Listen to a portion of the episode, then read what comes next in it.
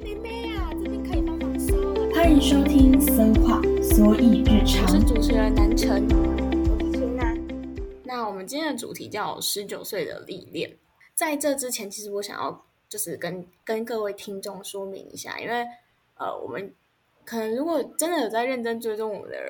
听众，会发现我们其实很久没有更新了。那因为我们现在呃，我们两个都是大学生，然后已经开学，然后我们两个也是在不同的城市上课，所以要录 podcast 这件事情，其实时间很多时间是对不上，然后也没有办法说在一个很稳定的网络状态下可以进行录制，所以我们会尽量在尽量每一个月更新一集这样子。好，那我们就先来说明，就是来讲一下今天的内容。那为什么是十九岁的历练？是因为呃，我们在暑假的时候，我们两个都有去做一些之前没有想过自己会做的事情，然后也有在这之中也学到不同的不同的经验啊，或者从经验中去发想不同的想法，这样子，然后也学习到了很多东西。我暑假其实做了很多事情，包括做 podcast 这件事情，也是我们在暑假的时候完成的。那我们比较今这一集，其实在主要是在讲打工这件事情。那我先讲一下我自己，其实是在一间老屋，呃，老屋改造的早午餐店打工。那情难的部分，你可以先叙述一下你你自己是在哪里打工？我是在一间很不像素食早餐店的早餐店打工。我们一刚开始，我们可以先来叙述一下，就是为什么当初暑假会想要找打工。那我先讲一下我自己是，其实我真的是因为情难的关系，然后我就想说，好啊，那我暑假也来，就是试试看有没有什么工作机机会可以去经历这样子。然后那时候真的是下载那种投履，就是那种招打工的 APP，然后大概投了四五家吧，我又投火锅店啊，然后有投饮料店啊，也有投一些有的没的小店这样子。可是好像过了，我是那时候是因为学校远距，然后就从六月开始投，然后投到六月底，其实都没有一家呃公司是回我的，没有一家店是回我的履历这样子。然后那时候觉得，嗯，就算了吧，就是佛系过暑假这样子。然后就可能想说，那时候就想说，嗯，那就好好来做这个节目这样子。然后后来也是没有想到会有那一个工作机会的发生这样。你的暑假打工的缘由是什么？我暑假打工其实是因为，呃，我想要多一点的生活历练，然后还有我想要赚一点之后在大学期间可以开销的那种生活费。然后呢，但是在我要找的时候，我也是投了很多家火锅店、饮料店，甚至在打在投这些店的履历之前，我都会先问我爸妈说：“你觉得我投这家可以吗？”因为我觉得他们其实也算是一种过度保护，小孩的父母，对他们会说什么哦，这家店离我们家太远了啦，然后这家店工作要太晚了，你不适合，甚至连饮料店都会有外送，对吧？嗯他们会说哦，不行，我觉得如果没有保劳保的话，这是不行的，这样子出去很危险，所以不不不，然后就等了很久很久，就是投了很多家店，也是没有什么回应啊，然后但是到最近到那个时候有点想要放弃，想说哦，那就算了吧，没事，就是再投投看，没有就就可能去做一些其他有兴趣的事情的时候，就有人回了耶，然后在我们家附近哎，超开心的。那时候还想说，如果真的没有没有没有事做的话，要不要就是一起去报名什么那个救国团的活动，什么没错，运动啊，然后手作啊，然后烘焙之类的。那时候真的已经在找那些活动。我现在说一下我这个经历，就是呃更特别，因为其实真的缘分这件事情，工作工作机会真的是一件缘分。我的这个就非常的明显。嗯、你应该也知道，就是这家店是我们两个一起发现的。对，那时候是我们某一个假期吧，然后就是之前的假期，然后去海岸路走走散步的时候，发现这家店的。然后我当初只知道这家店可能可能是什么样子的，可是没有想说，我们就想说，哎，那个就是下次可以一起去吃吃喝喝这样子。然后也没有想到我会去那边工作，然后就真的是一个缘分，就是我的 IG 就跳出说，哦，这边在真人，真暑期攻读。嗯，然后我就其实我犹犹豫了蛮久，因为那个离我家其实真的蛮远的。呃，我也不知道那是一个什么环境，然后我也不知道就是人生的第一份工作，我也不知道它应该会是怎么样子的，所以就是有点忐忑，我到底要不要投履历这件事情。然后我就犹豫了很久，内心其实最终是有一句话告诉我说：你不投，你没有没有那个机会。你如果投了，你才有后续的，就是那些想法才是后续的。然后就说，那我就投，我就真的。就是他的投履历方式很特别，就是你要打，就是打你的履历嘛，然后就寄你的 email，他不是用一个 A P P 这样子，嗯，然后我就寄过去，然后那时候还在上课，还在上线上课，所以那时候其实我也没有太呃专注于说找工作这件事情，因为我想说找工作这可能就是我把所有的学习东西结束之后，我再呃做这件事情，所以那时候就很认真在上课，上课上了两个礼拜之后，呃，我就想说，老板也没有回。然后什么就是任何履历的东西都没有动静，包括之前投的完全没有动静。我想说好，那就算了。其实某一天，呃，那一天我订在在网上订了一个东西，一个货这样子。呃，我是寄到家里，然后大家应该也都知道，那种物流如果要就是寄东西到家里的话，他一定会打电话给你说：“哎，你的货来喽。”这样子。然后那天上上到一半，我就手机就响了。基本上我是一个不会接电话的人，因为。知道最近那种诈骗集团太多，每次接起来说：“哦，你好，我是哪一间银行，然后你有没有要借钱之类的？”对对，然后那时候我就想说：“哎，一定又是那个那个电话了。”那时候犹豫很久要不要接，可是脑子突然想起说：“啊，我我前几天订的东西是不是货到了？”这样就接起来，然后那个老板娘就说：“哎，你好，这边是米玉，那个你是不是有投一份履历，就是应征暑期攻读？”然后那时候。因为事情已经过了两个多礼拜了，然后完全已经没有，就是心里已经打消了这个念头了。然后我就那边，我心里就很疑惑，说啊，我有投履历吗？然后我脑子还想说，我到底有做这件事情吗？米玉是谁啊？然后，然后后来才想说，哦，对我好像有投。然后我就说，哦，有有有。然后老板娘就说，呃，就是请我礼拜六的时候去面试这样子。嗯，然后去面试，就是那一天就去面试。然后其实。那个面试姐姐不是那个老板娘，是另外一个姐姐姐。然后她就一直很强调说：“哦，要洗很多碗哦，要洗很多碗哦。”然后因为那时候我就很期待嘛，想说，因为我进那间店的时候，觉得哇，这间店哦，好酷哦，好特别，好漂亮。那时候就充满了干劲，说我可以，我可以，我可以这样子。然后就老板娘就叫我下礼拜去试做这样。然后这就是我。就是找打工的时候发生的事情，我也觉得这是一个蛮特别的经验吧，因为真的是缘分的造缘分造就了这场奇妙的相遇。我们来讲，就是这个打工经验里面，其实因为我们的基本薪资其实都是一六八起跳，你应该也是吧？对对对，就是最低薪资的以一六八起跳。那当然就是。我们应该说就是那是廉价劳工，因为老板用最低的薪水请你进来，然后其实你做的事情其实是蛮多的。对，这中间其实很多小事情或者是心酸血泪，你有没有什么想要分享的？我觉得我之前每一次在工作的时候，因为是一六八，就是算工读的那种，所以我们其实没有算排班。我一直以为我会有。排班的问题，但是我好像是随时是那种可以被抠来抠去的，就是可能我今天睡睡睡，我以为我今天要上班，然后很早很早的时候七点多突然传给我讯息说，哦，那个今天新娘你今天不用来上班了哦，啊就哦哦是怎么回事？我不用来上班了吗？好好那继续睡，然后可能就过几天，然后他们在争正职的时候又会在说什么，哦你什时候不用来上班？我就觉得是怎么样？为什么我不用来上班？我那时候就有点困惑，说，所以我真的是一个。呃，很廉价的劳工吗？或者是如果我今天已经休假了，他已经跟我讲说我要休假了，然后他又突然在很早很早的时候又 call 我说你可不可以来上班？我就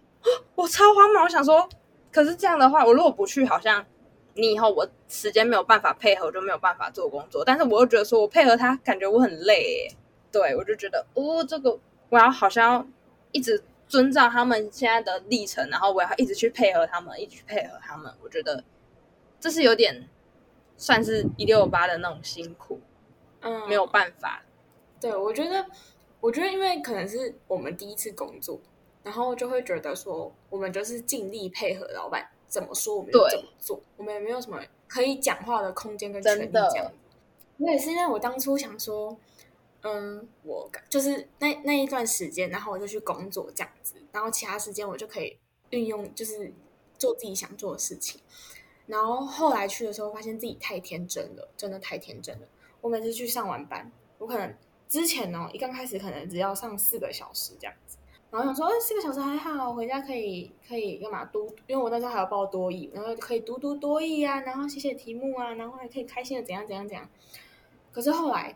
老板知道你很会做事，你效率很高，然后就开始四个小时变五个小时，五个小时变六个小时这样子，就觉得天哪，怎么工作越来越多，然后时间越来越长。然后你回到家，只有一身的疲惫跟无尽的汗臭味，然后一到家就是会想立马洗澡的那种程度。然后因为我的班也是六日要上班，所以我家也也是没有办法跟爸妈出去玩，或者是没有办法安排假期的这样子。然后那时候就觉得，嗯，觉得时间可能没有办法自己掌控，就觉得说，哦，原来一六八一六八这件事情，其实你会觉得自己的。自己的时间成本，或者是自己的就是呃工作量，其实是跟你领到的薪水好像是不成正比的吧？你会觉得你自己好像做很多事情，可是你的你领到的薪水，你好像觉得好像有点嗯，好，就是嗯呃不在那个正比内这样子。那其实这一段过程，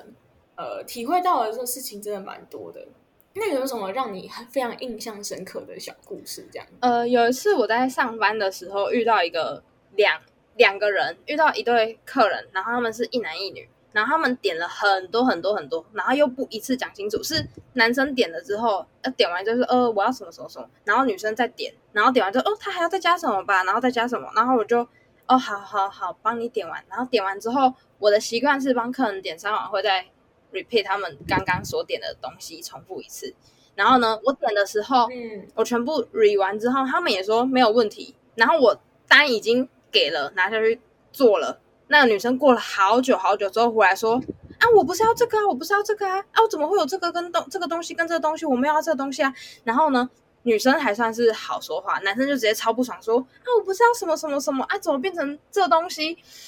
然后我就很不爽。我其实心里有点不爽，但是我不能这样跟客人讲，话，我就说，哦，好，没关系，我就改了一下，改了，我就跑去跟后面的姐姐讲说，啊，这个客人要把这个东西改成这个，然后他听到我的话了，他就说，怎么改？是你们做错哎，你们自己没有听好，我说我要的是这个东西，然后你做成这个东西，我就，关我什么事？哦，真的是气死我了，我就好不好意思，那我们可这位客人这个要要的是。这个这样东西，但是我点成了这个东西，所以麻烦姐姐帮我把这样东西做成这个，做成这个先生要的我就好。那我心里就很不爽，我就说不好意思先生，然后就一脸超气的说，哼，真的你是中文没学好是不是啊？我就哦，Oh my god，我是中文系的，在跟我讲说什么中文不好？你这是中文不好好吗？你字都没看清楚还跟我讲，就是明明就是你自己讲错，然后我在跟你。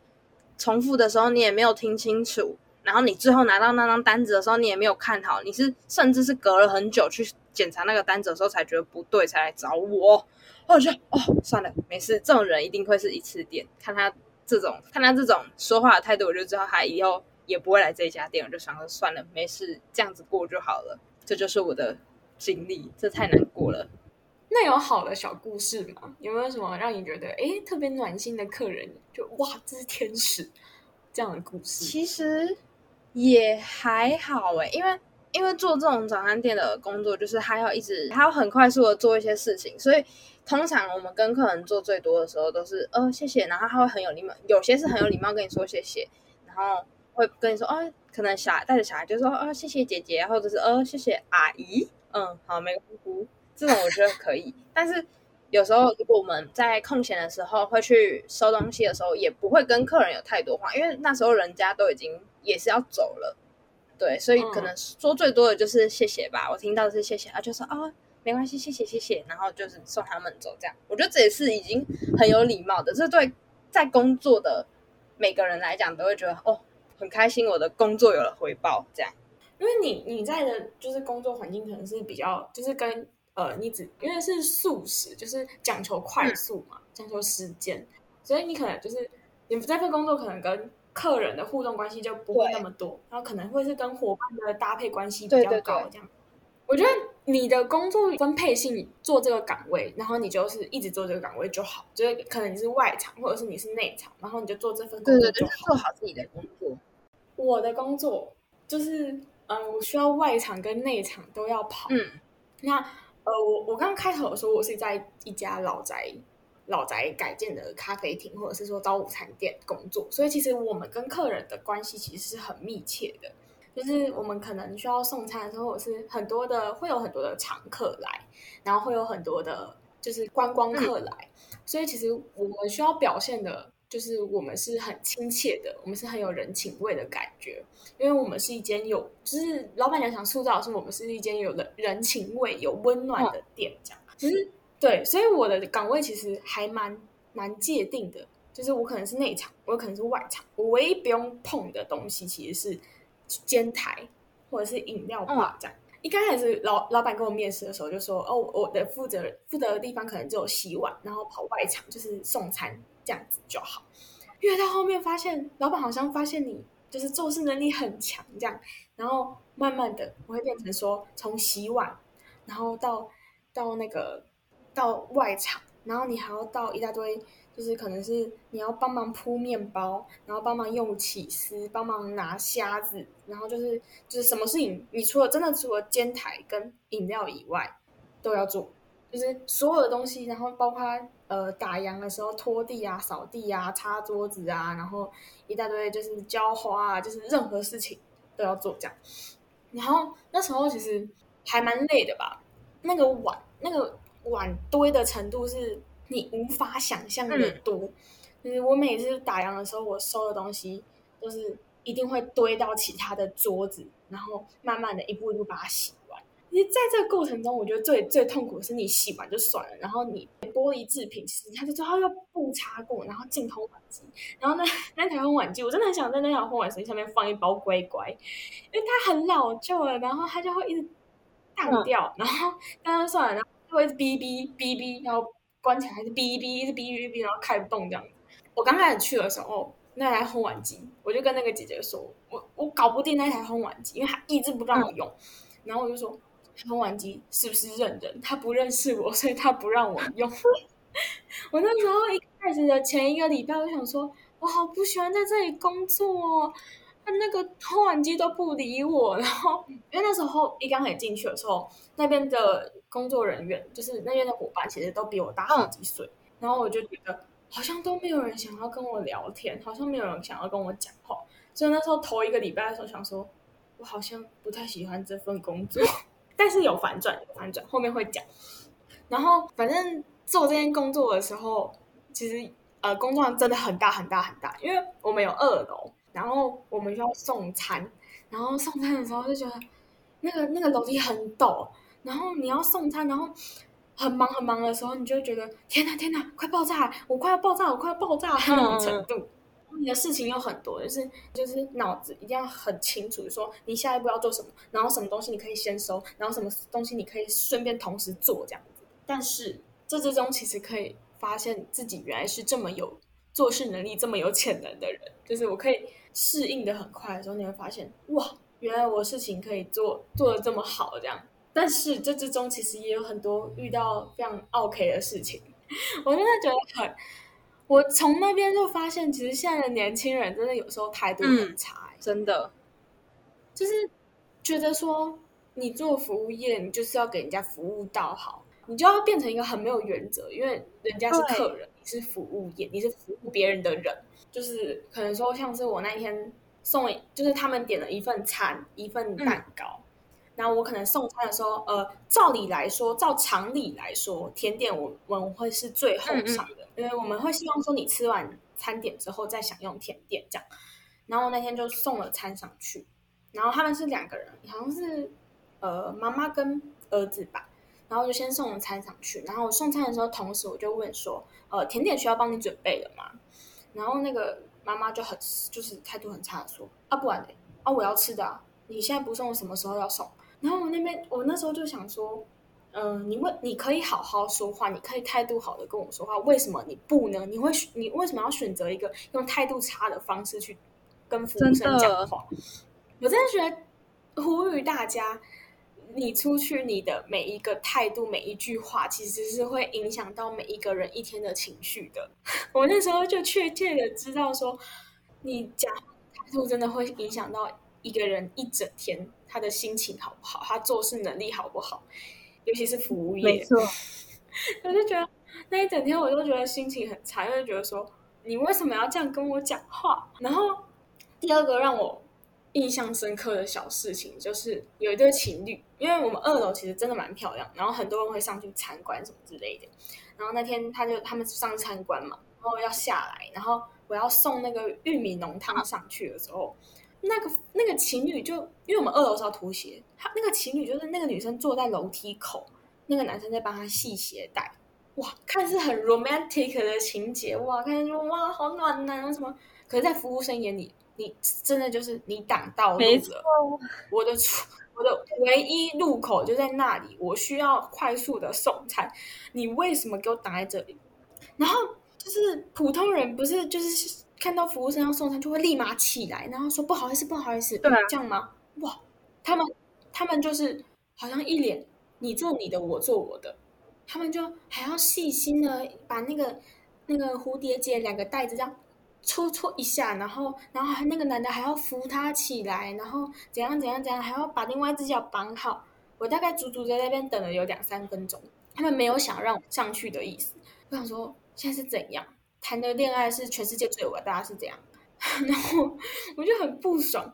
不爽，然后我就觉得说你真的你你现在的年轻人谈恋爱真的很。哦，让我觉得很阿杂，而且还不止这一对情侣哦，还蛮多对情侣都让我无解。姐在外面可能放闪，还是让别人知道你们感情很好，但是不要去影响别人做事情。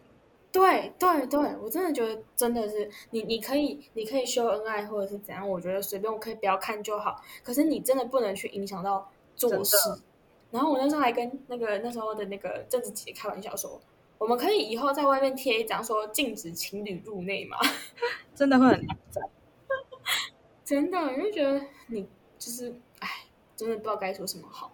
反正就是真的遇到很多很多 OK，然后好脾气跟好耐心真的是磨练出来的。因为我觉得我们真的是初来乍到吧，就是刚开始，呃，有有这种经验，你会觉得你内心其实会很愤愤不平，你会觉得哦，原来这世界上真的会有这么没品的人。对，对，真的，不管是你上大学还是你出社会，你就发现哇，这这没品的人这么多。之后我再开一集讲大学的发现的没品的人哦，我最近也是遇到很多这种没品的人。但是我们今天先说工作上，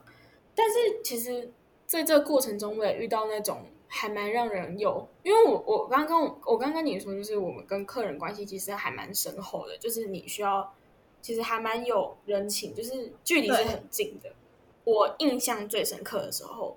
因为我刚开始进去的时候，其实我不知道服务业原来是这样，我不知道说原来原来就是别人是可以对你态度这么差的。可是也有一些人让我让我觉得说，让我觉得一整天心情都很开心。这样，就是有一对夫妻，大概是就是呃比较老一点吧，就是中年之后的夫妻，然后那天就来用餐，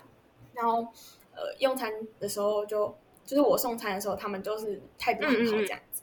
然后他们要离开的时候，他们还就是特意在门口徘徊很久。然后我想说他们是有什么需要吗，还是什么？然后我就就跟就看一下他们，然后就跟他们对到眼，然后他们就挥挥手跟我说拜拜，这样就是他们为了跟我说再见，然后在门口等了很久。然后那时候心情就很开心，很开心，因为我觉得说哇，原来我们服务生也有被人惦记的时候，这样子。就好感动哦。我会觉得很感动，真的很感动。其实也遇到过很多，因为我们那时候我们这些店很多常客，会一一细数一种很可爱的常客。第一个常客就是很常来一个一个女生，然后很常来用餐，然后我甚至可以背出她每次都点什么，我现在还记得哦，她每次都点一份鸡腿排，然后加一份菇。然后面包要单独的佛卡夏或者是丹麦吐司，然后一杯红茶这样子，她就是每次都点这些。然后他一来的话，你就会知道说哇，嗯，他来了。然后他很常会带一些小甜点啊，因为好像自己家做甜点吧，甜点啊或者是什么给我们给我们伙伴吃这样子。然后我离开的最后一天，就是我做的最后一天，他还刚好那天他有来，然后还带了咸派，就给我们，那那成为了我离开最后一的最后一餐，这样，就是就是场客会让你觉得哇，真的还蛮感动，说就是这么支持这边，就算我可能在那边只有待了两个月，你还会觉得你还是那你你是那边的人，你还是很开心。然后第二个常客我觉得也很可爱，就是就是一对夫妇。然后他们都会来我们这边吃方便面，超特别的。然后一刚开始的时候，方便面其实是缺货的状态，然后他们还很他们还很难过，然后就每次都要问我说：“哈，方便面进货了没？方便面进货了没？”然后阿姨呀，就是也是越来越越来越知道我是谁，然后她就是。都会说：“哎，妹妹啊，这边可以帮忙收了。哎，妹妹啊，今天的甜点是什么？帮我用一下，这样。然后还会叫我点餐，然后他们就会一直要求说：哎，今天的菇要煎的恰恰哎哦，然后一定要恰恰哎哦，然后觉得很可爱。就会那些常客会让你觉得说他们真的很可爱，这样就是还蛮特别的小故事。因为嗯，老宅早午餐其实就是一个感觉很有温度的地方，所以我也会尽量让自己。”就是和蔼可亲的对待客人，这样。可是前提是你要对，就是你要态度好，你不能让我觉得说你你是不值得 尊重的人。但我我会是用好的态度去跟你讲话。但是我觉得暑假真的很可怕，暑假那个人潮真的是会让你每天崩溃，尤其是假日。没错。就是我们要来聊一下额外的话题，可能没有写在我们的脚本里面的话题，就是我们刚刚讲的都是客人嘛，有没有什么跟你伙伴的故事？就是伙伴之间有什么摩擦，或者是或者是有什么跟某一个人相处的很好，然后很开心的故事？这是可以聊的吗？我的伙伴好像会来看呢。你可以隐约的，不用讲的太太 太 over，你可以讲比较避讳一点。有什么？你觉得？团队上应该要什么事情是让你就是比较介意的点之类的？介意的点，我觉得有时候其实还好哎，因为只有几个，他们每也不是每一天都上班，他们是轮班的，所以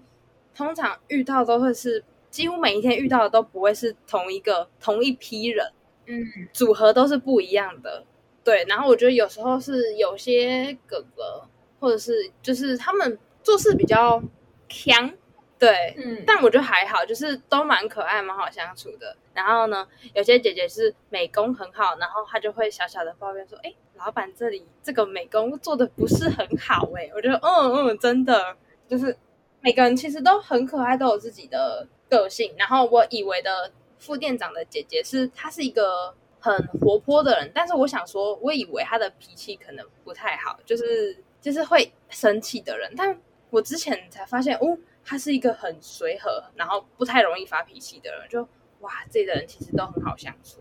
没有什么太多的摩擦。我觉得，因为我自己本身也是，就是呃，我们其实平日跟假日的伙伴是有差别的。平日就是我跟老板娘，然后还有郑子杰三个人去 handle 一间店。我觉得我们真的很厉害，我们真的真的是超强，而且暑假的人真的是多到爆炸的程度，然后每天都会。那时候暑平日的时候，每天都会觉得今天希望下雨，希望下雨，下雨的话就比较少人，下雨的话就比较少人。然后我暑假期以来，我很闲的日子可能就一两天这样子，可能提早下班的时间只有一两天，其他都是要加班的状态，就是那种哦，真的是碗多到你洗不完，然后你还有洗完碗还有事情要做。反正哦，题外话，那我自己跟伙伴之间的摩擦其实。没有耶，诶，那个说没有嘛？我可能会，我先讲，呃，跟跟政治姐姐，我真的是跟她关系很好，她也会听，我还在那边跟她告白一下，我真的是很喜欢很喜欢很喜欢这个姐姐，因为呃，当初进去的时候，我的想法其实做这个工作有个想法，是我想要认识比我大的姐姐，就是我想要认识跟比我年纪大人，因为我本来就是一个。比较相对来说比较成熟的，所以我跟同才关系可能没有办法那么好。可是，所以我就非常想要认识年纪比较大的人，然后知道他们的想法是不是跟我很合拍。所以那时候很开心可以认识到他。然后我们每次下班的时候都会聊天啊，聊一些真的是成熟的人才会聊的话题，就可能跟同台之间聊的东西真的很不一样。然后就很开心可以认识他，然后跟他就是搭配的很好啊，然后我们效率也都很高，然后他也就是他真的是一个很可爱的人，每次工作的时候都很开心，然后每次聊天的时候，我觉得每天见到他就是一件很开心的事情，然后他也是会成为我就是工作的动力这样。然后老板娘也是一个很可爱、很可爱的人。然后反正那边的人都很可爱，伙伴都很可爱、很善良。就是我觉得我自己真的很幸运，可以找到这份工作。但是呢，就是因为假日的姐姐就是不一样嘛，就是都会换这样。然后假日姐姐是面试我的那个姐姐，她也是人超好的。然后我真的很喜欢很喜欢她，因为她很像 题外话，真的是题外话，她很像我高中的国文老师，所以我看到她就是有种。亲切的感觉，虽然是因为因为他是他们都是假日来嘛，所以我跟他可能没有办法说像平日一样跟其他姐姐相处这么久。可是那一个面试我的姐姐，她真的是她真的人很好，就是她在我离开的时候，然后她还送我礼物，然后还说很高兴可以认识我这样，然后他还。就是在我离开的时候，然后最后一天，然后因为郑子姐有 po 文这样，然后他还回那个，他还跟郑子姐姐说，他真的很喜欢我这个小孩，所以我觉得我真的是非常非常非常感谢有这段，嗯，就是好像在工作交到了一个朋友的感觉，对对对，你会觉得那是你一个，我们很常说家是小孩子的避风港，我会觉得那边是我的另外一个避风港，就是我会想说。呃，只要我有空了，我会想要回去看看，然后回去找他们聊聊天。可是令人比较难过的就是那边的，就是可能每一个人都有不同的人生规划吧。就是我可能未来可能他们不会一直在那里，就是我可能回去，他们人已经不一样了，工作的伙伴也不一样。可是我觉得那那里目前那里，它还是一个让我觉得很有安全感的地方。再来提 伙伴之间。呃，团队之间有没有让我觉得不差的地方？就是可能是效率这件事情吧，就是安排的效率。我跟你聊过这件事情，真的我不知道针对人还是怎样，但我针我针对的永远都是事。我觉得，嗯，我是一个很讲求效率的人，所以我会觉得你应该也也要有效率的安排人流进来的量，还有我们是不是人力是不是可以 handle。说这么多人，或者是我可以及时去收拾桌子，让人进来。就那时候最后一个礼拜的时候，其实我六日的时候工作心情不是很好，就是某一个呃伙伴他可能安排的不是非常到位，然后可能他也没有办法，就是他好像也没有办法理解说为什么我不能及时的去收那个桌子，所以就是导致说我们之间可能有一点点小摩擦，因为我可能。没有办法满足他立即想要的状态，但是我是有苦衷，我可能是我洗手槽没有那么多空间可以放碗筷，然后我可能没有办法，我还有需要送餐，我还需要怎么样，所以我没有办法立即的去找来客人这样。但是这是小问题啦，因为我觉得毕竟就是暑假真的人流量太大了，所以没有办法说真的非常的安排的很有序这样。对，这是一点小摩擦，其他的其他都很好，因为我觉得他们真的是一一个一群很可爱很可爱的人。真的很幸运，这样在这个过程其实真的还蛮开心的。你会觉得哇，两个月过好快哦，真的好快，真的真的很快。那你你离开的时候，你最后一天工作的时候有什么想法吗？心情有什么感慨吗？其实就是觉得说我工作两个月的地方就是要走了，我之后也不用那么早起床了，然后或者是嗯，哇，我也不用再看。客人的脸色，因为其实我最后走的时候也没有很，也没有很，我觉得没有很难过哎，对对对，因为他还是在我们家附近，然后他们也还是在工作，平日的时候过去看一下，就是啊，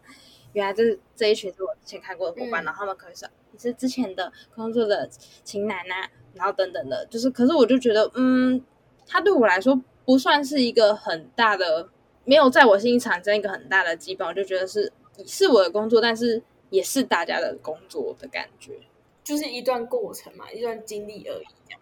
因为我觉得真的是工作性质跟工作环境的关系，就是我自己本身其实是还蛮感慨离开那里的。嗯，就是会觉得一切都好不真实。原来两个月真的可以过得这么快，这样。我工作最后一天，其实心里真的有说不上来的感觉。你会因为。啊，我觉得很好笑的是，因为我每天都要浇花嘛，所以每个每个植物宝宝都是我每天需要去灌溉的。然后我那天还会跟植物讲话说，我就会说植物啊，就是姐姐今天是最后一天工作，然后是最后一天帮你浇水了，你要记得想我 之类的，就就很智障，就会觉得说这边的每一个东西我都要跟他 say goodbye，、我都要跟他说我要离开了这样子。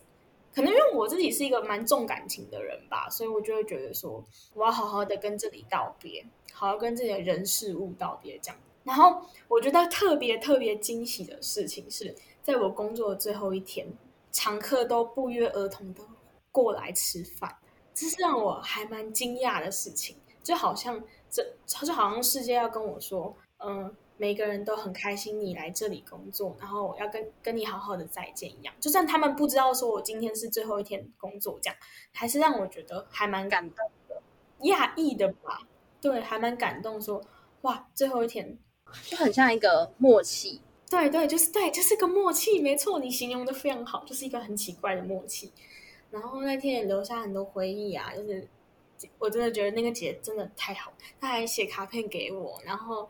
反正他他对我是真的很好，然后我就觉得，就是我一定要有空回去看看他们，就是真的是一个很有归属感的感觉，觉得那边真的是我一个很很难得、很珍贵、很宝贵的回忆。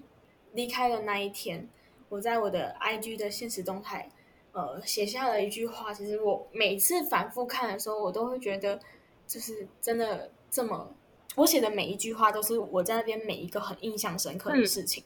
然后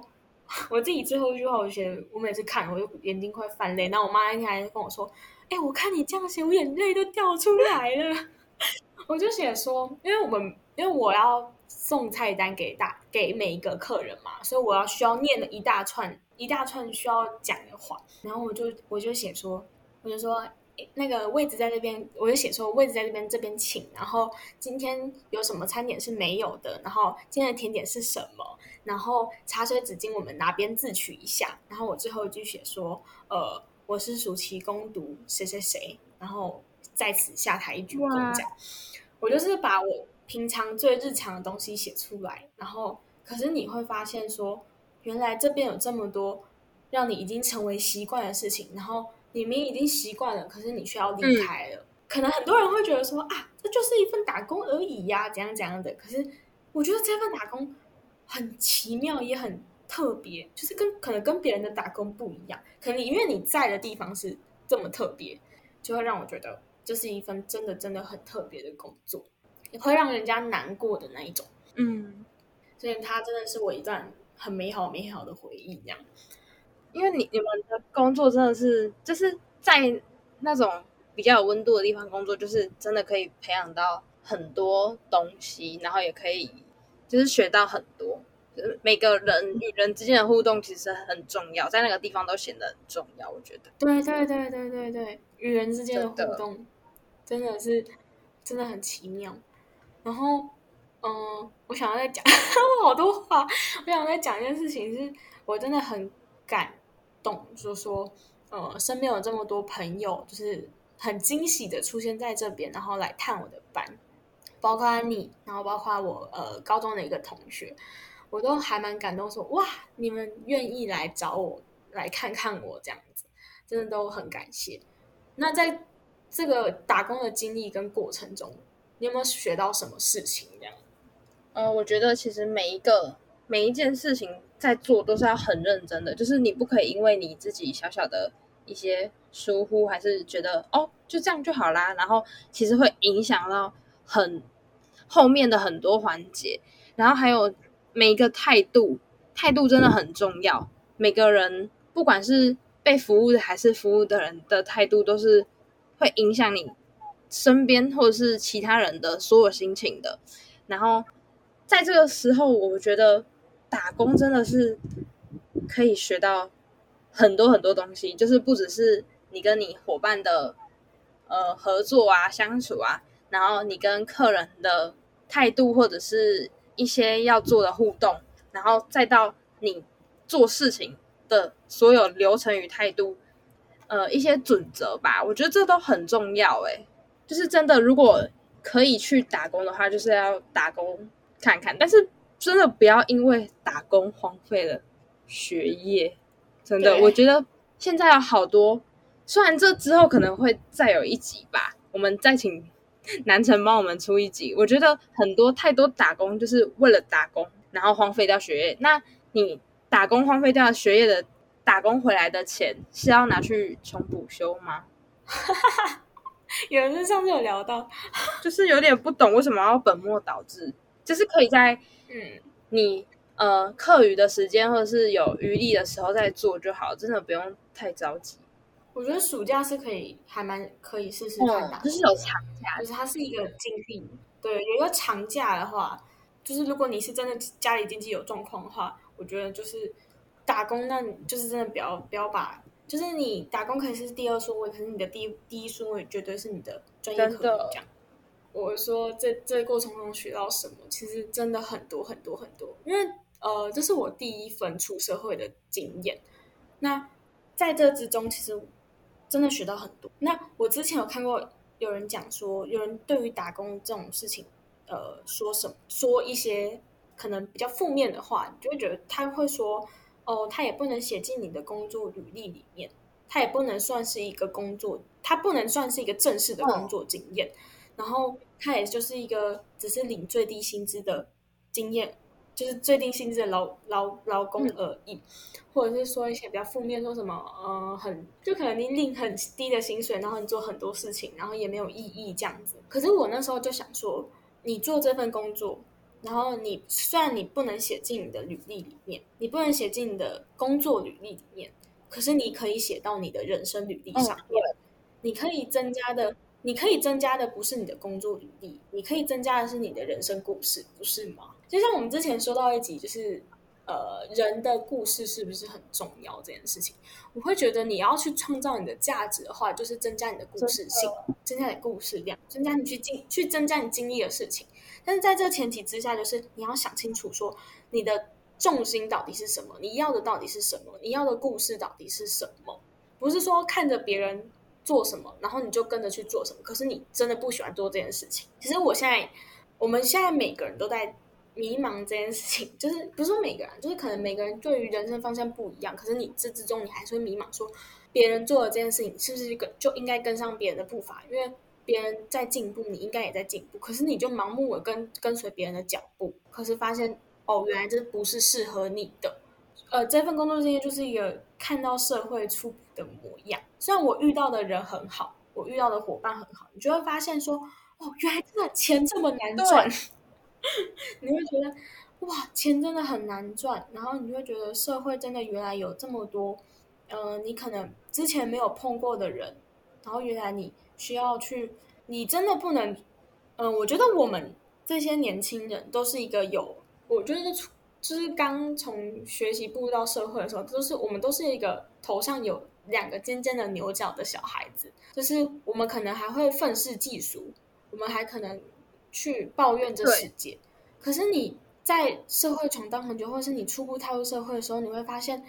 呃，很多事情跟你想象中的不一样。你的棱角会越来越磨平，你会越来越有耐心，你会越来越觉得说，哦，这些不好，就是这些不好的事情，都是一个经历吧，一个你需要去磨自己的经历。你不可以说什么事情都是别人的错，但是就是你不可以说是别人的错，你也不。不要全部认为说是否定自己，你要在这边找一个平衡。你要觉得说，嗯，这就是我，就是这些经历会让你变成一个不一样的样子。可是那个样子一定要是你喜欢真的样子。就是其实不要在很多就是出社会的时候，然后迷失了自己，然后你也不要因为你的愤世嫉俗，然后去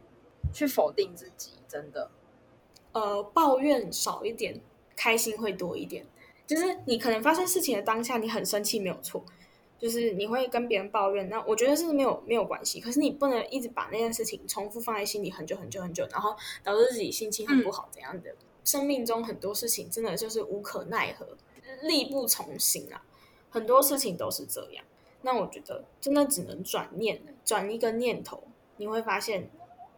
你其实是一个很棒的人，然后你有更多的事情可以去做。你不用纠结在这个地方，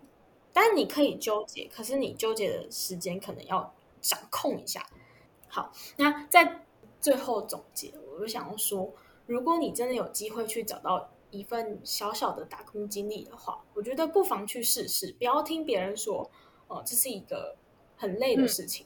那我觉得你可以在一个你空闲的时间，或者是你真的可以去做的时间去做，你会发现你会变成一个不一样的人，你的想法可能会变得不一样，你可能会跟你在学校学的东西是不一样的，就是你做的事情是。应该说不是可以从做事能力上学，而是从心理或者是整个的状态。那怎么说啊？你会用很不一样的想法，就不再只是那个学生的想法，因为你是从学生跳到一个怎么说啊，服务人员或者是什么人员这样子。你的你的身份切换，你会发现哇，原来可以想象想东西的方法或方式会很不一样。这样，所以如果有这个机会的话，我觉得不妨变成你一份经历或是一份故事。然后可以拿出来说，拿出来想，或者是你甚至可以遇到一些、认识到一些不一样，然后很喜欢的人。那你有什么想要总结的吗？其实也是，我觉得每一份工作就是都是很辛苦的。然后如果真的有机会，就是或者是你有时间可以去打工的话，真的要去试试看。在这个时候打工完了之后，你也会觉得说，其实钱是很得来不易的。不管是花爸妈钱还是花自己的钱，就是要有一个解读。你要知道，说其实你花的这份钱都是你可能是自己或是爸爸妈妈辛苦赚来的，真的。所以有机会就去试试吧。没错，创造你的人生故事比什么都重要。当然是会也会有很现实的问题啊，但我觉得你在你还能。还能创造青春的时候，那就尽情去挥霍青春。就是你的后顾可能没有那么多的时候，你可以尽情的去体验它。当然，我的体验不是说什么哦游山玩水，然后然后就是尽情的享乐。但是你你在你现实生活中跟玩乐是要平衡的。你希望你自己的故事什么样子？我觉得是大家可以去思考的。不管在什么年龄层啊，我觉得都是可以去思考这个这个这件事情的。那就是这样子，我们的呃十九岁的历练呢，打工篇大概内容就是这样子。下一篇其实我也想要讲是呃做 podcast 的辛酸血泪，嗯，就是预告一下下这样子。那我不知道这一集什么，我不知道下一集什么时候可以录，但是我希望可以尽快这样。那大概今天的内容就是这样子啦。那如果有什么，想要留言有什么想法，或者是你有相同的经验的话，那欢迎在 Apple Podcast 或者是 Spotify 或者是 KK Bus 留言这样子。那在最后、最后、最后，我真的想要非常非常感谢每一个听众，因为呃，我不是一个呃，我不是太在意反馈的创作者这样，可是。